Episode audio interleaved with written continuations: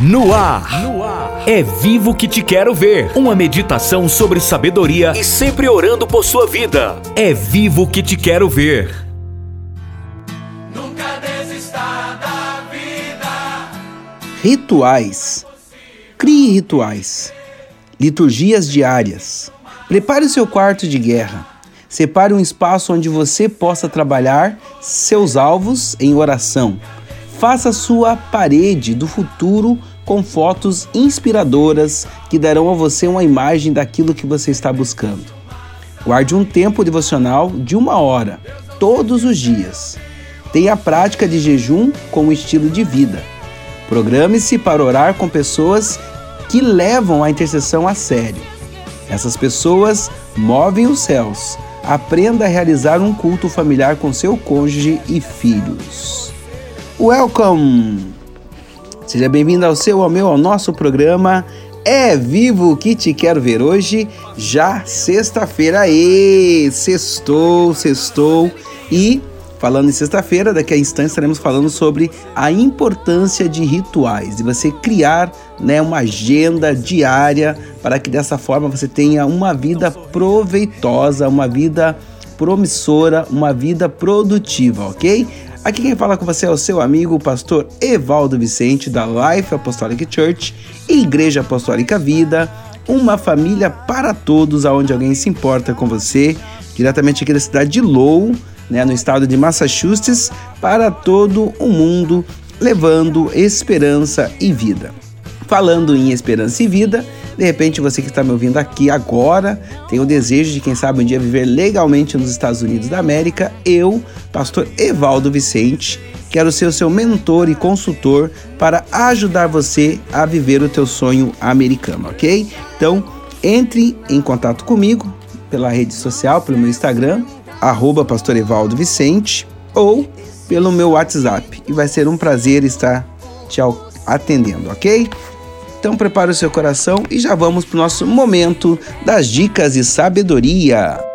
Dicas de sabedoria. Dicas de sabedoria. Maravilha, maravilha. Então, agora na Dicas de Sabedoria, hoje o nosso tema é rituais. Na oração, recebemos respostas para as nossas perguntas, direção para os nossos dilemas, paz para o nosso espírito e ativação para os nossos dons. A comunhão com Deus é um lugar de ativação. Era no jardim que Adão era energizado, né? Bill Johnson diz: realeza é a minha identidade, ministério é a minha missão, a intimidade com Deus é a minha força. Olha só que forte o que Bill Johnson diz, né? Realeza é a minha identidade, ministério é a minha missão, a intimidade com Deus é a minha força. No lugar da comunhão, a sua imagem vem para fora e encontra sua verdadeira identidade. Se você tem um relacionamento com Deus, você tem poder para enfrentar qualquer inimigo. Girassóis estão conectados com o Sol. Com que você está conectado? Seu maior trabalho é encontrar um alinhamento com seu destino para isso, meus queridos, é preciso afiar a sua capacidade de sintonizar a frequência certa. Ajustar a sintonia como se sintoniza uma estação de rádio. Há músicas, sinfonias do céu, segredos médicos, inovações tecnológicas. Tudo isso. E, logicamente, sabedoria para a gestão empresarial políticas públicas e estratégicas de educação que deveriam ser reproduzidos aqui na Terra. Então nós somos convidados para nos assentar à mesa do seu conselho para receber as suas instruções. Isaías 11, 1 e 2. Mas precisamos de corações limpos para acessar essas realidades. Só podemos acessá-las pelo novo e vivo caminho feito pelo seu sangue, além do véu, com ousadia a fim de receber misericórdia e graça para socorro em ocasião oportuna. Não conseguiremos ouvir essas altas frequências quando existe tanto barulho carnal à nossa volta, ou quando tem tanto barulho dentro de nós mesmos. Há muitas pessoas hoje que se chamam de cristãs, mas não têm um momento com Deus. Jesus chamou os discípulos para um lugar deserto, de intimidade, para ter comunhão e relacionamento. O lugar secreto é o lugar onde todas as vozes são caladas para se ouvir uma única voz. Nosso mundo é feito de frequências. Paulo disse que existem muitas vozes no mundo. Tudo no universo tem um som, uma frequência. Tudo vibra.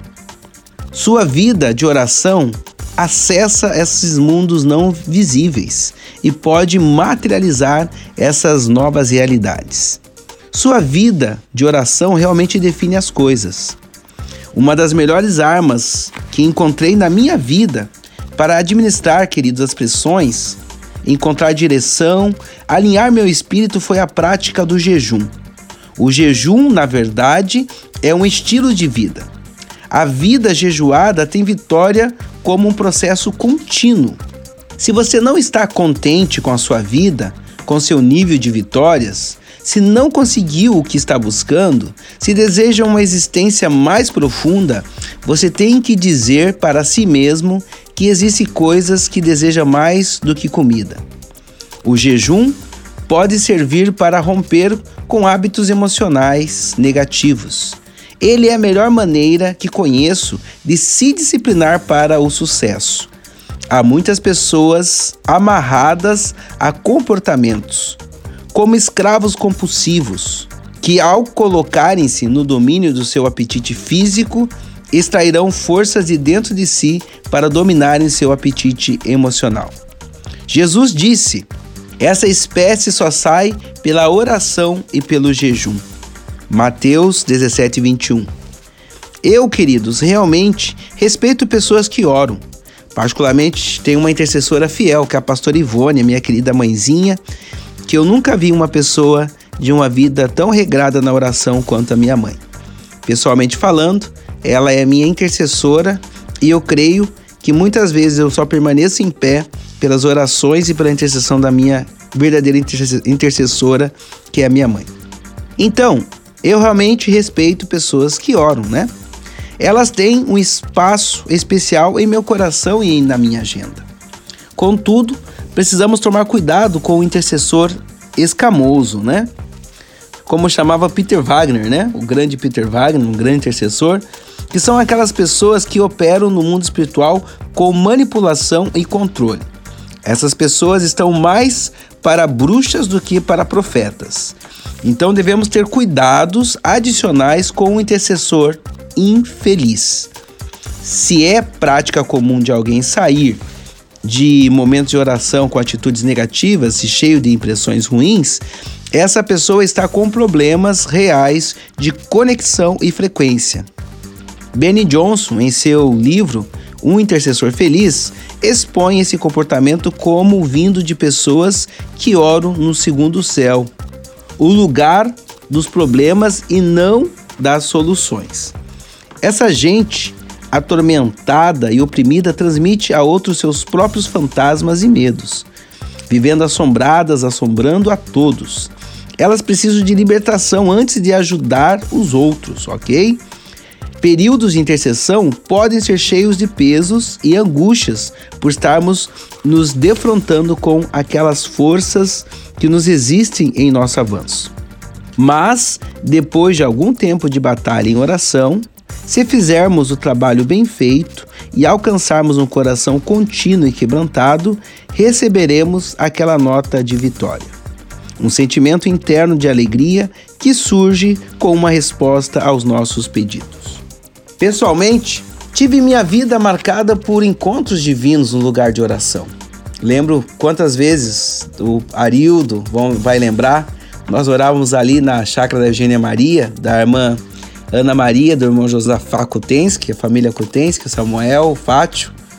Então, por né, ter tanto essas, essas experiências, assim eu acredito que cada um de nós deveria ter seu quarto de guerra com pedidos escritos retratos e imagens para reforçar nossas, nossos quadros mentais e levar nossa imaginação para um estado de fé, ok? A fé que alcança tudo que nós pedimos no lugar secreto.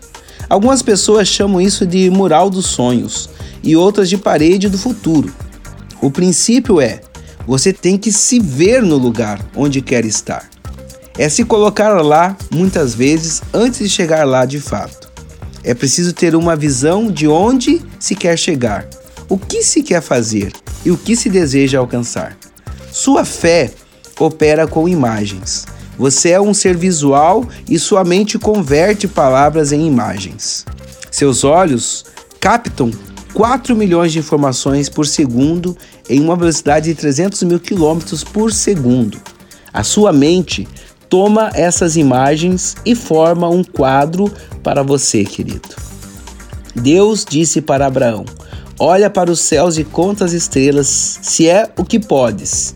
Ele disse: será assim a sua posteridade. Gênesis 15, 5. Ele deu uma promessa com uma imagem ao patriarca: Farei a tua descendência como o pó da terra, de maneira que se alguém puder contar o pó da terra, então se contará também a sua descendência. Gênesis 13, 16. Precisamos de imagens como parâmetros. Você sempre se renderá as imagens dominantes que você permite que residam em sua mente. Quando você pensa em limites, você os está criando. A sua fé pode mover uma montanha, mas os seus medos podem criar uma montanha. Guarde isso. A sua fé pode mover uma montanha, mas os seus medos podem criar uma montanha. Focalizar os seus problemas não os resolve. Deus disse ao profeta Abacuque: Coloque a visão na sua frente. Escreve a visão, grave-a sobre tábuas, para que a possa ler até quem passa correndo. Abacuque 2:2. Seu trabalho é fazer o seu cérebro acreditar que é possível. Jesus disse: "Tudo é possível ao que crê". Albert Einstein acreditava que a, imaginação é mais importante do que o conhecimento.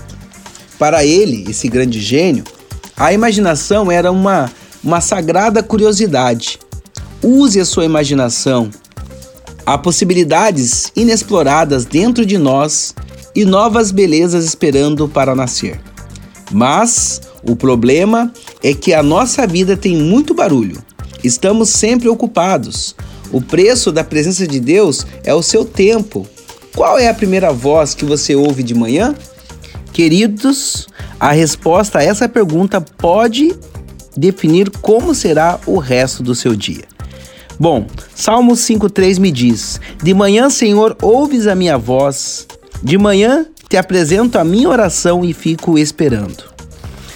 Provérbios 4, 20 a 23 diz: Filho meu, atenta para as minhas palavras, aos meus ensinamentos, inclina os ouvidos, não os deixes apartar-se dos teus olhos, guarda-os no mais íntimo do seu coração, porque são vida para quem o acha e saúde para o seu corpo. Sobre tudo o que se deve guardar, guarde o coração, porque dele procede as fontes da vida. E fechando, Mateus 6, 16 a 18. Quando jejuardes, não vos mostreis contristados como os hipócritas, porque desfiguram o rosto com o fim de parecer aos homens que jejuam. Em verdade vos digo que eles já receberam a recompensa. Tu, porém, quando jejuardes, unge a cabeça e lave o rosto com o fim de não parecer aos homens que está jejuando, e sim ao teu pai que em secreto te vê.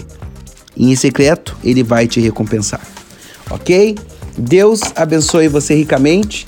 Segunda-feira a gente vai falar sobre o último tema que é desafia-se. Vamos estar nos desafiando a viver uma vida feliz, uma vida melhor em Cristo Jesus.